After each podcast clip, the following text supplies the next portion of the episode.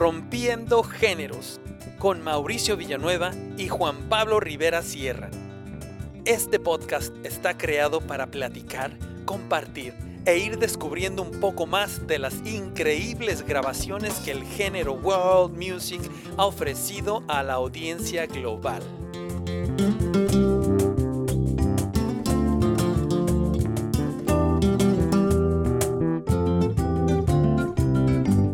Tendremos invitados especiales que nos acompañarán a que juntos disfrutemos de pláticas amenas, aprendamos, apreciemos y nos divirtamos con este amplio género que nos demuestra las diferencias de nuestras culturas y el fascinante resultado de su fusión. Disfrutemos. Bienvenidos sean todos, como ya lo escucharon en la cortinilla, nosotros somos Corrompiendo Géneros. Eh, yo soy Mauricio Villanueva, el host del día de hoy. Bueno, en este programa acentuamos el beneficio que este género ha causado en las comunidades por el mundo entero. Eh, se nos olvida siempre el tema de la integridad de culturas cuando nuestros propios medios informativos y musicales le ponen un muro a la magnificencia de estas fusiones, ¿no? O a su propia música de raíz. Y me refiero a que, bueno, seguimos, que no, no se apoya o definitivamente no se escucha la distribución de esta música para las masas o como se dice en inglés, para el mainstream. Eh, y bueno, el día de hoy tenemos el gran placer de recibir como nuestro invitado al compositor, arreglista, cantautor, multiinstrumentista y productor mexicano, Pedro Dabdub. Eh, bienvenido a nuestro programa, Pedro. Muchísimas gracias, Mao. Muchas gracias por la invitación. Muy contento de estar aquí. Estamos en, San Pancho, Nayarit, con un clima súper rico a pesar del invierno. Y pues muchas gracias, muy agradecido por, por, este, por invitarme a, participar en tu programa y está muy bueno el tema. Sí, sí, sí. Eh, no, pues gracias, eh, gracias por, por, eh, por, por, darnos el tiempo, por, regalar, por regalarnos el tiempo y regalarnos lo que será parte de tu, de tu eh, ya sabes, de tu vida, ¿no? De, tu, de tus conocimientos. Así que, bueno, yo voy a, a, dar una pequeña reseña de tu biografía para que nuestra audiencia te conozca más, ¿no? Así que... Claro que sí. Perdón. Eh, Pedro Dabdo, nacido en la Ciudad de México, en el DF o en el CDMX, como se dice ahorita, ¿no? CDMX. Eh, descubre su fascinación por la música cuando apenas era niñito, a sus cuatro años de edad mientras jugaba tocando y descubriendo el piano de su abuelita. Esa misma fascinación lo llevó a comenzar sus estudios de piano a sus 10 años en la Ciudad de México y después continuando sus estudios pianísticos en la ciudad de París, Francia. A la edad de 14, eh, en el, eh, a la edad de 14 comenzó en el piano a componer música instrumental y canciones. Cuando regresó al nuevo continente después de sus años de estudio en París. Regresó no a México, sino a Argentina, en donde continuó sus estudios de piano y se graduó como compositor de la Universidad Católica de Argentina. Al mismo tiempo colaboró con diversos grupos de música medieval y coros de música folclórica y contemporánea. Mientras terminaba de estudiar piano para concertista, también se dispuso a aprender a tocar la flauta transversa y barroca. Asimismo, estudió canto lírico y canto medieval en el Conservatorio de Buenos Aires. ¡Wow! Estaba, eras inquieto. Era inquieto, sí. Eh, y tiempo después, a su regreso a las tierras mexicanas, Pedro se olvidó de la música clásica y puso su fe en la música popular. Y bueno, esto es algo que vamos a preguntarte en unos momentos, que nos cuentes el porqué de este tremendo cambio, you know, a, claro después de haber estudiado tanto la, música clásica. La clásica, claro. Pero bueno, yo sigo acá. Ha grabado varios álbumes, ha grabado varios álbumes de género New Age bajo el sello de Putumayo y otros sellos discográficos independientes, destacando, no sé si, si estoy yo en lo correcto, destacando los álbumes Los Chamanes, The Forest of Secrets, Tantra, y mantras masculinos. ¿Estoy, estoy en lo correcto? Sí, realmente este fue, fue un subsello de Putumayo que se llamaba Shamanic Quest Okay. Y, al final me hice muy amigo del director de, de, ese subsello pero em, se salió de Putumayo porque Putumayo quebró en México y él hizo su propio sello que se llama Gandharvas Music, él se llama oh. Carlos Colado, mm. y hicimos una serie de producciones de música más que New Age, de tradiciones espirituales. Claro. Entonces eh, está el, disco del Camino del Chamán, bueno, ese ya yo lo saqué con mi, con mi sello, con Alebrije Sounds. Oh, okay. pero, pero es ese perfil... Em, trabajamos mucho con mantras, hicimos dos discos, uno de mantras femeninos y uno de mantras masculinos, en donde incluimos el Padre Nuestro en arameo, por ejemplo, este, muchos, muchos mantras de, diferentes culturas, este, de Kuan Yin, que es la diosa de la compasión en China, eh, cosas tántricas, cosas cabalistas, mm. y hicimos como unas 13 producciones muy, muy bonitas, muy interesantes, y todas de tradiciones de diferentes culturas espirituales. Sí, ahora qué chido. Y bueno, yo sigo acá, ¿eh? Fue ha sido parte del elenco de la afamada telenovela mexicana Atrévete a soñar. Ahí está. Ya. este, artista, artistas de renombre internacional le han grabado canciones tales como Alejandro Fernández con eh, Me hace tanto bien y Tu amor perdí. Eh, Dana Paola eh, grabó la canción de Te quiero tanto y Gloria Trevi con Despiértame, un dueto con Mónica Vélez. Bueno, Dana Paola grabó la, la, canción más icónica que es Mundo de Caramelo. Y, ok, sí. Más, pero mucho más jovencita, claro. Sí, tenía 12 años cuando la grabó. Ah, chiquita, sí. Y, y bueno, eh, eh, nuestro amigo Pedro junto con el artista Carlos Lo o, Lao, no sé cómo se pronuncia. Lao. Lao, formaron un dúo llamado Uno, que es su, eh, que es, bueno, su abreviación. Son siglas. Son siglas que dice, significan uniendo nuestros orígenes. Qué chévere nombre. sí, sí, porque la idea era, era fusionar el folclore mexicano con el pop. Sí y, uniendo nuestros orígenes era como, como pues, regresar al origen, este, a las raíces ¿no? de la música mexicana folclórica. Y nos, nos, nos, concentramos mucho en el guapango, sobre todo. Ya. Y, y una fusión de pop y guapango. Y, bueno, quiero mencionar aquí que eh, destaca el, el, single o la canción de Ándale Niña, ¿no? Para que nuestra audiencia lo, lo, lo vaya y lo escuche en, el, en el YouTube, en la, en la plataforma de YouTube, en el canal de YouTube.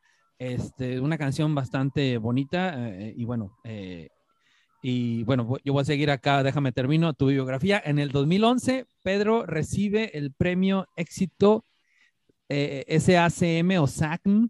SACM, sí. SACM, que es el, las siglas que describen el, la Sociedad de Autores y Compositores de México, ¿verdad? O mexicano. Así es, así es de México de México, por el tema Me hace tanto bien que, que, le grabó Alejandro Fernández, que fue el tema más tocado en el 2010.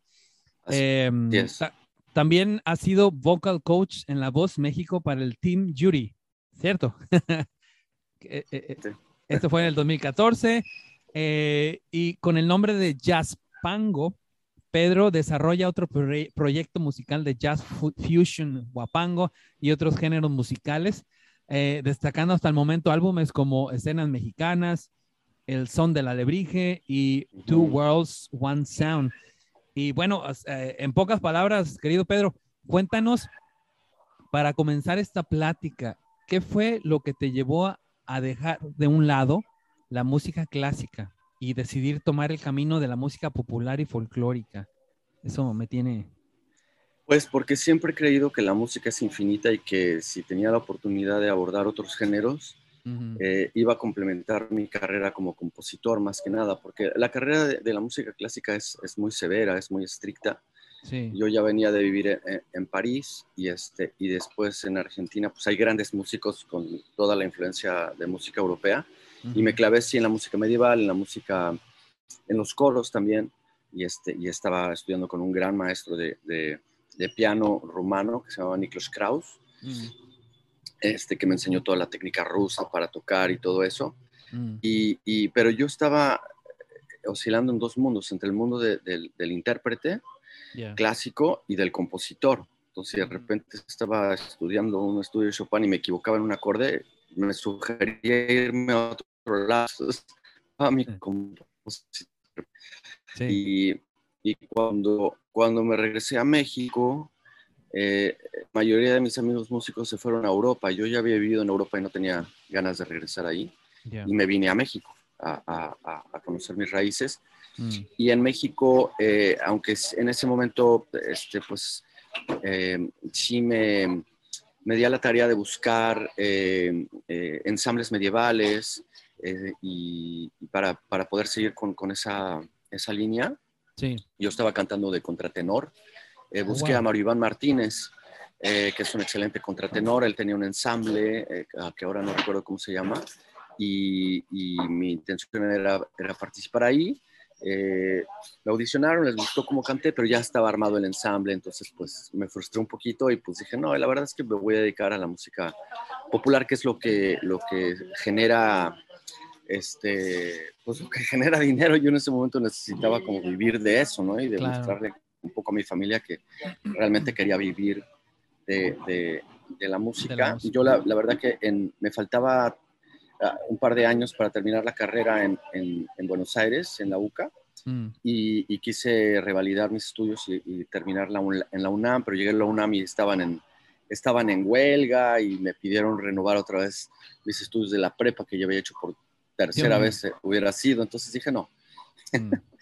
soy bastante, soy autodidacta, entonces pues me, me aboqué a, estudiar eh, a mi manera y sobre todo lo que me gusta es, desarrollar lenguajes mm. como compositor. Entonces me, me, concentré en, en, ir desarrollando diferentes lenguajes, tanto del pop como del como de, sí, del pop y, del, del, New Age en el que estaba clavado en ese momento porque siempre me interesó la música de sanación y no me metí a estudiar jazz porque sentía que era eh, un discurso para mí en ese momento eh, muy neurótico este, y, era música para músicos y aunque me fascina el jazz, este, mm. no lo estoy criticando ni mucho menos, pero en ese proceso mío personal eh, yo necesitaba em, conectar más con el corazón, ¿no? Conectar más con, la música más simple, más sencilla, pero con más contenido emotivo.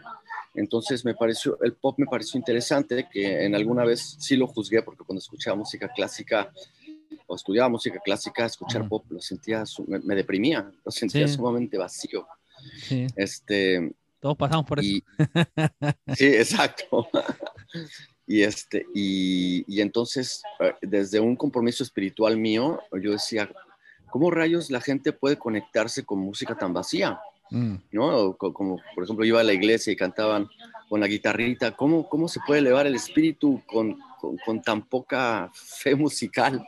Entonces, mi compromiso era como conectar con, con este, sí con las melodías simples, porque me di cuenta que pues, el, público le gusta lo, lo simple, le, gusta tararear, las canciones, tararear la música. Em, le gusta entender, eh, ¿no? Le gusta entender. Y finalmente, yo cuando di clases en la Sociedad de Autores y Compositores de Composición, justamente eh, uno de los tópicos era trabajar las melodías memorables, ¿no? Las, las, melodías que se te quedan en en la, en la oreja cuando sales del cine y, sales cantando la de tan, tan, tan, tan, tan, tan, tan, tan, ¿no? Es como, como son melodías que no necesitas intelectualizarlas tanto. Mm. Es diferente a como cuando vas a un concierto de jazz, no sales tarareando ninguna melodía. No. Sales con una sensación diferente, ¿no? Sí, sí, sí. Sales lleno de notas. Ah. Pero este, entonces era como esa búsqueda de, de, conectar con, con melodías memorables y, conectar con el corazón. Órale, wow. No, pues sí, te entiendo, te entiendo. Yo, también, yo, soy cantante de ópera, soy... Tú eres tenor, ¿verdad? Sí, soy tenor, eso es mi profesión, mi, mi, mi estudio. Eh, pero igualmente yo, yo eh, a, a, través del tiempo eh, he aprendido a apreciar mucho más la música popular, fíjate, o la, la, música mía que me gustaba desde un principio, los boleros, con lo que yo ah. crecí con mis papás, ¿no? Las rancheras, eh, las baladas.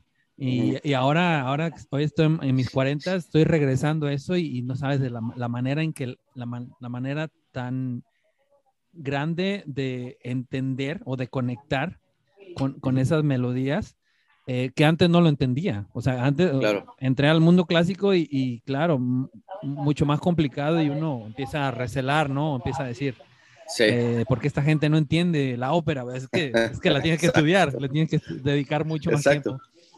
En, en, Argentina hay mucha tradición coral. Y hay mucha tradición coral desde el punto de vista medieval como, eh, como operístico. Entonces estuve como dos años o tres en un ensamble de música donde hace repertorio eh, clásico de, de Verdi, mm. de, Strauss, eh, pues de varios ahí de, la ópera, ¿no? Sí, sí, sí. y, me fascinó, me encanta, me encanta. Mm inclusive de Wagner, o sea, es, era, eran las películas de antes, era el, Señor de los Anillos de antes, ¿no? Exacto, no, el Wagner fue, fue el, Harry Potter y el Señor de los Anillos de antes. Exacto, sí. sí. Oye, eh, mira, vamos a seguirle acá con, con las preguntas. Una de las preguntas que siempre hacemos acá eh, en, en el programa es esta. ¿Tú crees que a través de tus contribuciones musicales te podrías considerar un representante o un embajador de la música del mundo para tu comunidad o para la gente cercana a ti? Yo creo que sí, o sea, no, no quiero sonar arrogante, pero la verdad es que mi, mi propósito siempre ha sido, bueno, no, no ha sido específicamente ser el representante, pero más bien cuando llegué a México sí me interesaba eh, conectar con la música folclórica de una manera muy intuitiva y también de una manera muy, muy irreverente, como, soy un poco yo. Mm. Este, no, no, no, me clavé estudiando formalmente este, los géneros, sino que como compositor, eh, justamente el, el, tema del programa es, fusionar, y, me gustaba fusionar toda la, toda la música que yo había eh, em, aprendido, incorporado eh, a lo largo de mis estudios mm. y, y, y, crear algo nuevo, buscar algo nuevo. Tú sabes que no hay, es difícil encontrar el hilo negro, pero, pero hay que intentarlo. Sí, o sea, el proceso de componer es intentar buscar algo que sabes que igual ya existe. Entonces, te descubres repitiendo melodías que ya existen, te descubres, pero lo importante no es eso, sino la intencionalidad, ¿no? y finalmente la música es infinita, nunca nada se va a parecer exactamente. Eh, y si sí va a tener una intención nueva, diferente y renovada, ¿no? Porque finalmente la música comercial, yo otra vez hice un análisis de cuántas canciones repiten sus mismas melodías. Mm. Y, son canciones comerciales porque el sonsonete te jala a lo mismo, de lo mismo, de lo mismo, y somos un poco recurrentes y somos pues animales de hábitos, ¿no? Entonces, sí. Eh, el, oído es muy, muy así, te jala y, ay, esa canción es comercial, pero ¿cuántas veces se ha repetido la misma melodía? Mm. ¿Por qué no lo procesamos intelectualmente? Ya un músico que sí se, se fija en esas cosas, sí. Pero... Eh, interesante. Eh, básicamente, ah, sí, básicamente es, es, es ese compromiso de, de, poder hacer algo desde el lugar más honesto de uno mismo que puede convertirte en representante de algo. Ya, wow, ok. Y entonces en, ese sentido, mi, fusión de, jazz con guapango, que no soy ni jazzista ni guapango, eh, eh, como extremo, este, clavado pues, eh, pero me, ayudó a encontrar un lenguaje. sigo en la búsqueda y en el, laboratorio de, de, encontrar un, un, jazz mexicano. Entonces, de alguna forma no estudié jazz tradicional porque porque no quería eh, copiar las fórmulas americanas, porque el, origen arquetípico del jazz americano es, eh, es ese intento de libertad, ¿no? de, ese discurso de, neurótico de, necesidad de escaparse de la realidad y de libertad, es, maravilloso. El artista es un, evasivo perpetuo. Entonces yo, yo eh, en esta búsqueda creo que el, jazz mexicano viene un poco de, del caos, ¿no? De, somos, los latinos somos caóticos, bien organizados. Nos, nos, gusta eh, la versatilidad, el cambio, la, impredecibilidad. Y, entonces sigo en la búsqueda de, de, ese, de ese lenguaje. Sí, porque es, es, complicado. Yo siento que el jazz es, a veces se puede, eh, puede llegar hasta ser un poco anárquico en el, en el en el sentido de que, pues, de que están tratando de no seguir, no, no seguir pero con un, eh, pero teniendo una base, ¿no? Una, tiene, tiene su base el jazz, pero es, sí, es, maravilloso. pero es como que es, complicado. En lugar de seguir, es, es cada quien, como si estuviera cada quien por su lado. Yo a veces lo comparo un poquito con, con los ritmos caribeños, ¿no? Como la salsa, eso que cada, cada instrumento tiene su patrón, pero se ensamblan al, al final. Exacto. Y, el jazz es un poquito a lo contrario. Pero bueno, no soy un experto sí, en jazz. sí, no, yo, la verdad que yo tampoco. Ajá, sí, sí es, es pero tiene esa, esa, esa fascinante anarquía de, de, de, de volver, regresar a la tónica, ¿no? De, de, perderse y regresar siempre, de, mirarte con el otro músico y, y hacer lo mismo este, por sincronicidad. Eh, y, de, y, de, volar. Es, es, es, música para músicos. Así es. Eh, sí, exacto. Y, entonces, por ejemplo, yo sé que, que, que, muchos jazzistas cuando escuchan mi música no consideran que hago jazz. Mm. Yo tampoco considero que hago jazz. La verdad hago como world music, ¿no? Es, es, una fusión. Mm. Qué bueno que vienen cayendo lo mismo, ¿no? Es, sí, viene cayendo lo mismo. Es lo que hemos hablado mucho con, a través de todos los artistas que hemos entrevistado, toda la gente, productores y representantes, que nos han dicho, eh, eh, es que ya el world music, es, o sea, el jazz es parte del world music, como creció, ¿no? Totalmente. Como se inició. y, pero bueno, oye, em, ¿has, ¿has tenido tiempo de observar el tipo de impacto que tu carrera ha causado en otra gente? Sí. Eh, o sea, si, te has dado el tiempo, o te has tenido la, la oportunidad de, de, observar eso. Sí, muchas veces, y es muy bonito, sobre todo con las canciones, obviamente, mm. y, y, también con los, bueno, con toda la música. Es bonito cuando alguien te llega y, ah, tú compusiste Mundo de Caramelo, wow, no sé, marcó mi infancia y, y o, o no, la de me hace tanto bien, este, yo la, la, la, la, puse en mi boda y ese tipo de cosas que, Órale que, este, pues que sí son, son bonitas, ¿no? Este, Wow, qué chido, qué chido. Cuando una música tuya puede mover el corazón de otra persona, mm. ya lo lograste, para mí ya lo lograste. o sea, no siento que sea una época en la que uno busca, bueno, es muy fácil ser famoso ahora en TikTok, ¿no? Sí. Pero, pero ya no tiene sentido ser famoso si es tan fácil. O sea, más bien lo, lo, importante es, es llegar al corazón de una persona. Exacto. Sí. Y sí, sí, sí me ha pasado con, con... Ay, qué padre. Con Mundo de Caramelo es muy, es muy notorio porque es, es una canción para niños que marcó mm. toda una... Una, generación, ¿no?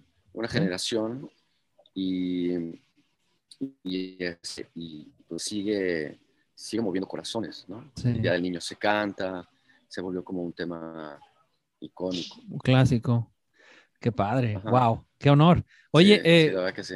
Eh, pues ya nos contaste un poquito de esto, pero mm, cuéntanos un poquito más de, tus influencias con el New Age. O sea, bueno, ya, ya nos introdujiste un poquito al, inicio.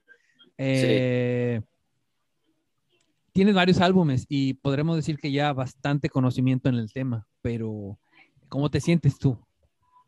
Pues, pues muy bien, a mí, a mí me gusta mucho eh, esa música que te pone en estados de conciencia como profundos. Eh, de repente alguna vez leí un, un, escrito de Keith Jarrett, cuando yo estaba muy clavado, yo soy súper fan de Keith Jarrett, y, y, en esa época estaba muy clavado en la, en la música New Age, y él decía que, pues, que, que, que esta, esa gente que hacía New Age nos estaba engañando, o sea, mm. porque realmente no llegaba a la profundidad de, de, la esencia de la música, y, y, total, estoy totalmente de acuerdo, pero también creo que menos es más y la simpleza, poder llegar al corazón de alguien con, con una melodía simple, tiene mucho más que ver con la intencionalidad. Creo que los, igual los conciertos en vivo hacen, hacen más esa labor. Sí. Y, y, y, y porque, bueno, mis influencias, aunque escuchaba Bach, Keith Jarrett y Kitaro, mm. Evangelis, y, este, y, este, y, Michael Neiman, y, eh, y Philip Glass también, que es, que es una forma de, era una forma de New Age para mí, pero de repente pues, también ese, lenguaje del minimalismo que él introdujo en la música y que, y que se volvió una, una, una amalgama de, de, world music, New Age y, Está bien loco eso. El Philip Glass en, en, en la ópera.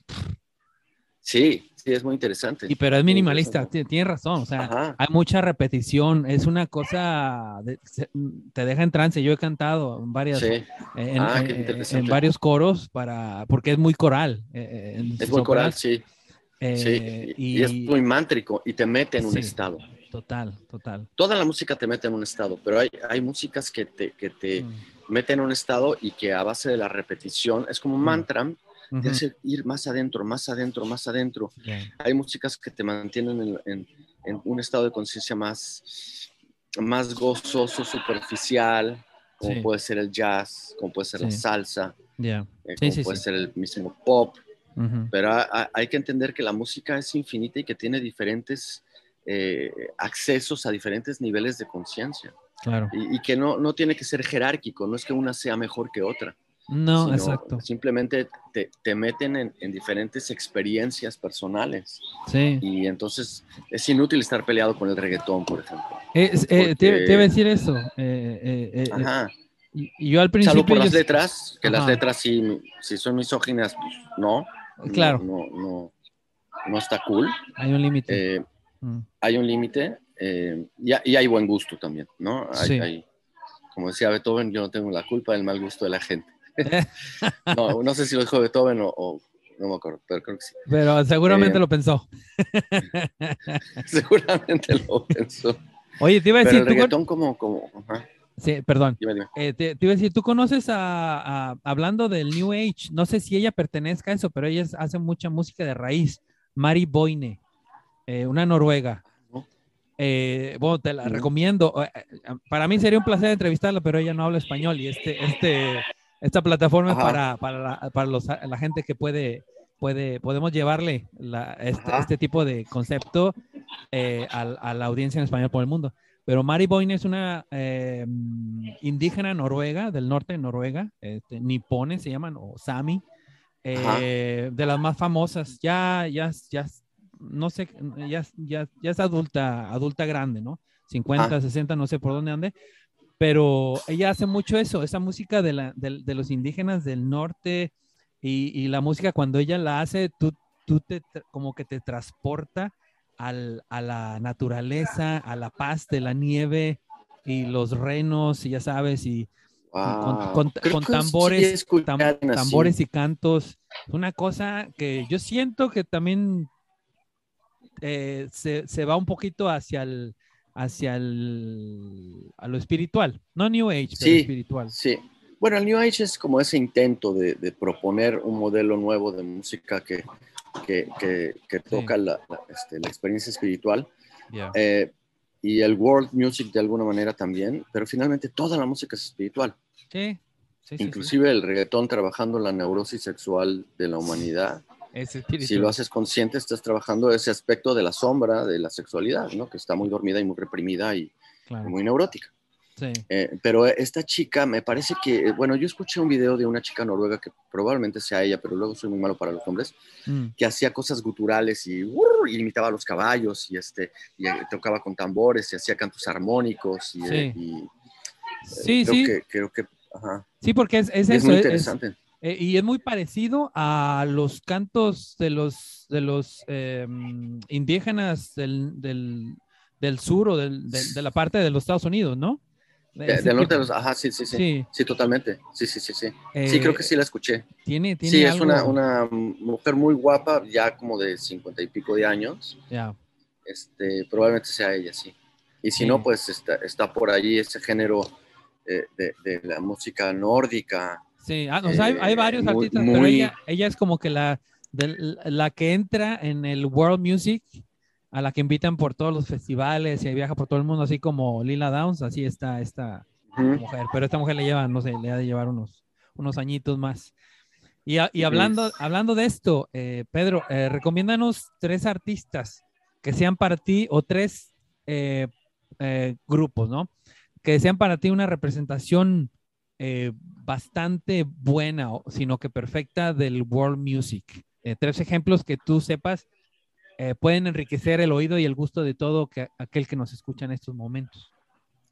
Pues de pronto no me clavo mucho eh, eh, porque hay muchísima oferta ahorita y muchísimos grupos nuevos y muchísima música nueva, pero por ejemplo, Snarky Pop es de mis grupos favoritos, que hacen una fusión maravillosa de, jazz, world music y de repente están invitando eh, gente de la India y de, África y hacen estos ensambles y los fusionan con, el jazz y con el, con el, con el acid jazz y, esas fusiones atrevidas y irreverentes son las que más me gustan.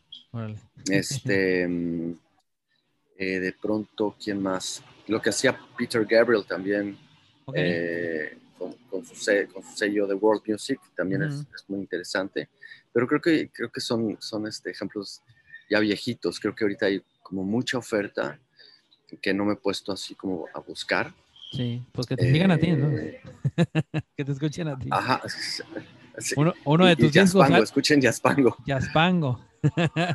no digo, porque em, pues nuestra audiencia, eh, eh, lo que siempre digo, normalmente somos dos los, los anfitriones del programa pero esta vez me tocó a mí hacerlo solo, pero siempre decimos que hemos creado una biblioteca de información y una biblioteca de, de, de, de bueno, sí, de, información musical, ¿no? En la cual muchos artistas, por ejemplo, Snarky Pop, ya lo han mencionado varios, pero, pero uno solo al inicio del, del programa, del, del, de, la temporada 1, eh, alguien mencionó a Peter Gabriel y yo lo mencioné. En uno de los primeros programas mencionamos a él como uno de los, de los eh, precursores de lo que es el, el término, ¿no? La fusión. Sí, sí, sí. Que, que, que, antes de él ya se fusionaban cosas, pero, o sea, alguien que dijo, esto es world music y no es rock, pop o así, o sea, es, world music, fue Peter Gabriel. Eh, sí, totalmente. ¿no? Entonces, o sea, de eso tratamos, ¿no? De que cada vez que nos escuchan, gente diga, ah, mira, mencionaron este que no lo conozco y van y lo buscan y pues se, van haciendo más de, más, de más eh, eh, artistas, ¿no? sí, fíjate que en ese sentido, por eso yo no me considero tanto un, jazzista, porque mi, concepto es, es, esa fusión, ¿no? De música folclórica mexicana, no, no sí que suene al cliché de la música, eh, de la música folclórica mexicana, con el jazz, pero que se convierte en world music, porque de repente, pues, tengo un, tema, por ejemplo, que se llama tango huasteco. es un tango, este, pero con ritmo de, de, 6, 12 por 8, este, con ocarinas y un, bandoneón.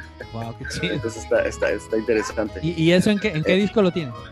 En el número 3, en el del Son de la Alebrija. El Son de la Alebrija. El, el, tercer, es el track número 7 del, del, tercer disco de Jaspango que se llama El Son de la Alebrija, que está en Spotify. Ajá. Y prefiero que se metan a YouTube, a mi página Pedro Dapuco Oficial.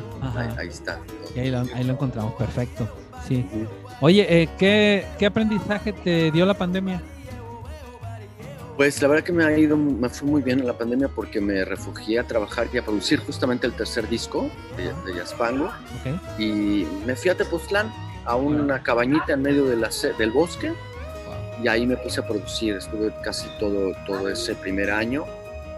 Eh, y, pues más a conectar conmigo, como que alejarme un poco de la neurosis social y entender que, que, tenemos una vida demasiado preciosa como para entregársela a, a, a, los que dicen que dirigen el mundo, claro. Entonces, pues en ese, en ese ejercicio personal de, de descubrirme un poquito más, em, eh, me, me, fui al bosque a conectar con la naturaleza y a, y a y a poder estar lo más en, centro posible para poder hacer eh, e-, este disco, este tercer disco y, sí, regalárselo, ofrecerlo a mi público. Vale. No, pues qué chido. Qué chido. No, y, es, un consejo que sí, realmente todos, todos vemos y todos queremos hacer, pero teniendo ejemplos como el tuyo, entonces significa que la gente lo puede hacer. Se puede salir un ratito de de su de sus eh, ciudades. De su burbuja personal. sus burbujas. Sí. sí. sí, sí, Este, oye, ¿consideras que el género que se conoce como world music o el hecho de fusionar la música puede causar un beneficio en las comunidades de hoy en día? definitivamente todo lo que sea eh, sumar, suma, ¿no? Mm. Eh, todo lo que sea eh, fusionar diferentes culturas, sobre todo que la música es el lenguaje universal y es, es realmente... ayer estaba pensando en, esta pregunta que me acabas de hacer y, se me vino la, analogía de, de, este, esta película o, documental que está en Netflix acerca de los, de los hongos. ¿no? No sé si la has visto. Que no, todavía no, esta, esta particularidad de, en un bosque, todos los hongos, los fungis, eh, se conectan como neuronas debajo de la tierra y conectan eh, a los árboles y, una red de, alerta, de, sanidad del bosque. Los hongos comunican si todo está bien por el mm. underground. Es una fusión, o sea, es como una compleja, como funcionan las neuronas también. Y creo que la música cumple esa función del inconsciente colectivo.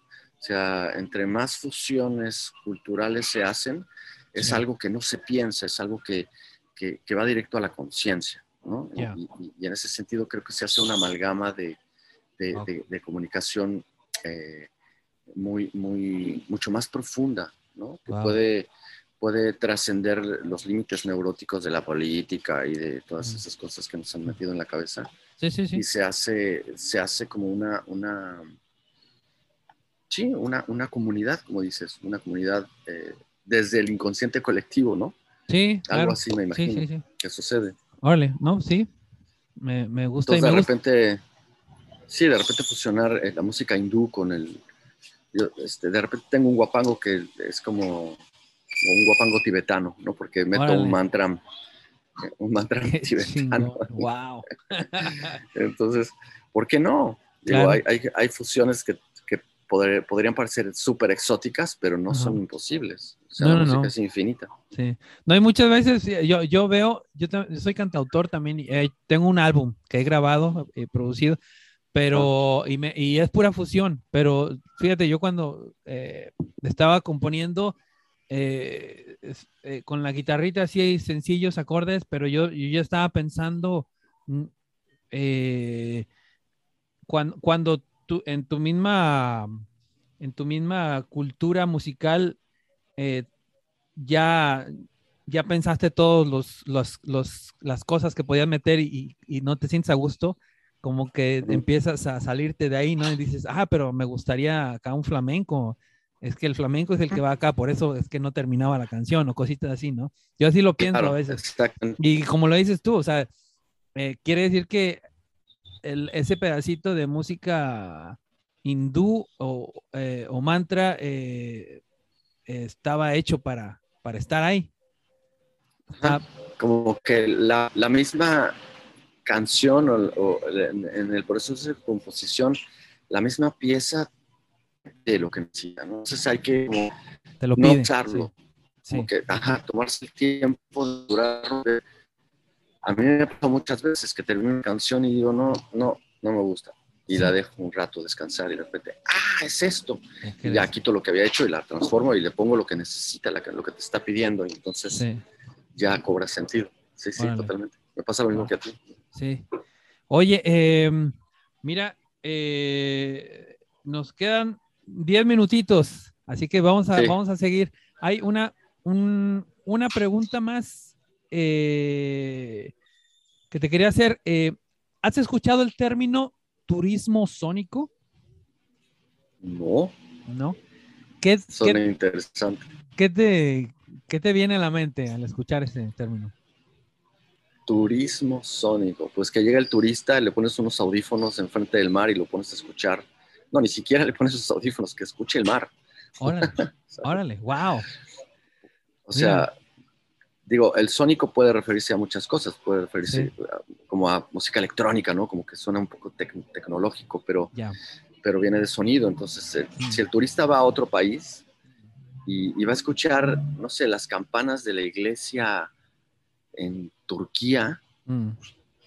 va, va, o sea, yo creo que tiene más que ver con, con con lo que, con lo que generan los, los armónicos de un país, puede ser. Persona que, que, que, puede ser hasta un concepto más orgánico que, que artificial. Qué artificial. Porque Wow. puedes poner la música, el, el pop típico de la India. Cuando yo fui a la India y escuché el pop de allá, dije, no mames, güey, qué chingón esto. El, Sí. el pop es, es totalmente, está lleno de microtonalidades y este, Sí. y eso en México no se canta ni, Sí, ni de chiste. Pero de pronto eso también puede ser turismo sónico, ¿no? Órale, Pero de repente ahorita fíjate. me llegó a la, a, la, a la cabeza que puede ser como, ¿cómo se escucha el silencio en otro país? Ya, ¿Por qué tiene Wow. que ser igual en todos lados? claro. ¿No? Sí. Oye, wow, interesantísimo. Esto, esto ha sido, yo creo que de, de la entrevista, uno de los regalos que nos has dejado. Porque bueno, eh, eh, yo siempre suelto esto. Es un, es un término que encontramos en, la, en, la red, en las redes eh, a través de la investigación que hacíamos para, para comenzar el podcast. Y yo encontré esto, ¿no? Encontré este término en, eh, en una de las explicaciones que estaba yo leyendo de lo que era world music, de dónde venía, cuando, cuando comenzó. Eh, y dice solamente eso, o sea, en, en, dos palabras se define el género world music como un guía de turistas, el cual te pasea por muchos rincones del mundo sin la necesidad de eh, salirte de tu comunidad, ¿no? Claro. O, o adentrarte sí, en los conflictos de aquel lugar. Eh, meramente Exacto. apreciar la cultura a través de su música. Pero esto que tú dijiste va más allá, entonces me, me gustó, lo voy a, lo, lo voy hay a hacerlo, apuntar. Hay sí, sí, lo voy a apuntar y eso es genial, genial. Eh, ¿Cuál es tu mantra? ¿Cuál es tu lema a seguir con lo que te gustaría que la gente te recuerde? ¿O cómo te gustaría que en un meme te describieran por las redes sociales? Si pudiera no llamarme Pedro, por ejemplo, y cambiar, tener la facilidad de cambiar de nombre y que te reconozcan sin un nombre, ¿no? como que tener esa, esa conexión con mi interior y que, que y poder como siempre tener esa flexibilidad, esa idea de, de de algo nuevo. Sí. Que siento que en el proceso de, de componer y, o de ser artista, si te rigidizas, eh, te quitaste muchos, mucha, mucha capacidad de, de aprender. Yeah. Pues creo que es, eh, soy una persona que siempre está dispuesta a aprender algo nuevo. Vale. Básicamente. Vale. Ese es el, el, tu mantra. Bien, perfecto. Oye, estamos llegando. Tengo muchos mantras, pero. Sí. Digo, pero tú sabes de a qué me refiero al mantra, porque tú estás mucho más sí, claro, claro. En, en, el, en, el, en, el, término. Eh, estamos llegando a la parte final del, de la entrevista y siempre hacemos, es una racha, no, perdón, es una racha de, de preguntas rápidas, eh, en la cual te preguntamos si lo, lo, lo, que te venga primero lo respondes y así nos vamos, y así nos vamos despidiendo ya. del programa antes de, eh, de, de, de, dar tus redes sociales al final. Así que eh, si no hubieras podido ser músico, ¿a qué estarías dedicándote en estos momentos? Eh, algo que tuviera que ver con la ciencia. Vale. no sé si la nanotecnología o la astronomía. Ah o la medicina inclusive, pero no, no definitivamente no, no alópata, sino uh -huh. la cultura o las artes marciales, algo así. Eh, ¿Cuál es la pregunta más chistosa o rara que te han preguntado en una entrevista? Ah, no me acuerdo ahorita. No. Eh, eh, no me acuerdo. No, no, sé. no, no, te, no te preocupes. No sé. Yo, yo eh, sé que... Seguramente sí me han hecho varias, pero. Ah, ya, que te haya sacado no de la... Bueno, ahorita, si, si te viene, no, lo dices. Si tú fueras una fruta, ¿cuál serías? Eh, me gusta la toronja. Toronja. ¿Qué querías ser de adulto cuando eras niño? Astronauta. Eh, ¿Qué prefieres, el gym o la dieta? El gym. ¿A ¿La playa o el río? Pues ahorita estoy en la playa, pero eh, sí, la playa. ¿Sí? ¿A ¿El libro o el audiolibro? Libro. ¿Gato o perro? Perro. Eh, ¿Te gusta la bicicleta o caminar? Las dos, pero la bicicleta me encanta. Uh, ¿Te gustaría más un road trip o viajar en avión directamente a, al destino? Depende del lugar. Porque eh, los road trips me encantan, ¿eh? Sí. Pero igual me ahorra tiempo llegar al lugar que me gusta. Sí. Ah, bueno. Eh, ¿La televisión o las redes sociales? Ninguna de las dos. y, ahí ha estado toda tu vida. ya sé, es un mal necesario. claro, eh, ¿La cerveza o el vino? El vino. ¿Lo salado o lo dulce? Lo dulce. Eh, ¿Cocinar o lavar los platos? Cocinar. Pero ah. siempre me toca lavar los platos. Ah, ok. y esta es la última de estas preguntas. ¿Qué comerías diariamente si pudieras hacerlo sin preocuparte de tu salud? Chocolates. Chocolates. Terrible. Sí. Oye, em, antes de despedirnos, eh, me gustaría que le dieras un consejo a todo aquel músico que tiene esta loquilla curiosidad por fusionar estilos y géneros. ¿Qué les dirías? Em, pues que, se atrevan a romper sus propias estructuras, a salir de, del molde, a, el ejercicio más importante para para descubrir algo nuevo, aunque no exista, que sí existe, es atreverse a romper las propias estructuras.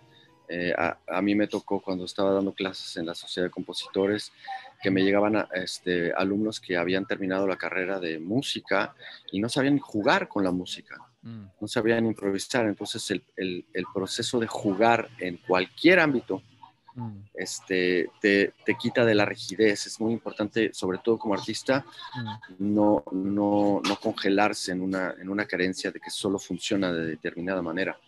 Porque si no, no existirían los creativos ni los compositores. Este, hay, hay algunos que, que, tenemos la intuición de hacerlo y, y, lo hacemos como un patrón de conducta y un hábito. Mm. Eh, y aún así nos rigidizamos, pero hay que poder tener el ejercicio de salirse. Este, de hecho, la palabra asombro quiere decirse salirse de la sombra. Entonces es el ejercicio de salirse de la sombra que te hace reconectarte contigo. Wow. Ese es el consejo que Más aprendizaje nos están dando aquí. Eh, este, pues damas y caballeros, eh, Pedro Dabdou estuvo con nosotros. Un fuerte aplauso. Muchas gracias, Pedro. Muchas gracias por la invitación, Mau. Este, Está padrísimo tu programa. Muchas gracias. Eh, fue un placer y un privilegio tenerte presente y te agradecemos mucho por la participación tan valiosa a nuestro podcast de tu parte. Eh, tus redes sociales son arroba pedro-dabdub para seguirte en Instagram, ¿verdad? Sí, Y después sigo arroba pedro para que te sigan en tu fanpage de Facebook y arroba Pedro canal oficial para que se suscriban y te sigan escuchando y disfrutando en tu canal de YouTube. Oye, y nada, eh, pues recuerden de suscribirse y darle clic a la campanita en nuestro canal de YouTube. Esperamos que muchos nos estén escuchando desde el otro lado del parlante. Me despido de ustedes. Yo soy Mauricio Villanueva y nosotros somos Corrompiendo Géneros. Nos vemos próximamente con más invitados especiales y más de la música del mundo para compartir a todos ustedes. Ahí se ven. Esto fue todo por hoy. Nosotros somos Corrompiendo Géneros, el primer podcast en español 100% dedicado a la música del mundo y sus embajadores. Recuerda seguirnos y compartir nuestros episodios para que más gente se siga enamorando de la idea de un mundo unido por su música. Hasta la próxima.